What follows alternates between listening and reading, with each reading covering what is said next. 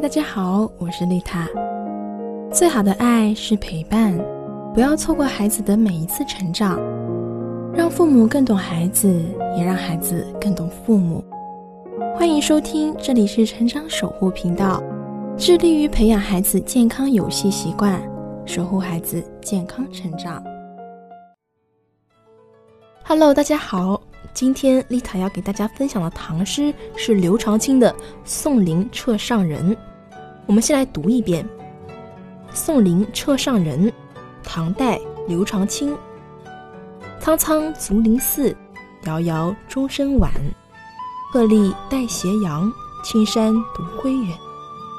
这首诗翻译成现代的白话文就是：遥望苍苍山林中的竹林寺，远远的传来报时的钟响声。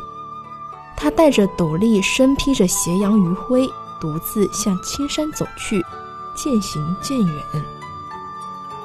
这首诗是刘长卿在傍晚时分送林澈回去竹林寺途中的所见所感，是唐代山水诗的名篇，同时它也是一首深沉的送别诗。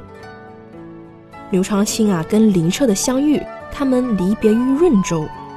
刘长卿在公元七六一年的时候，就是现在的广东茂名南归来，一直都非常的失意待观，心情郁闷。那林澈这个时候呢，他也正在云游江南，心情也不大得意。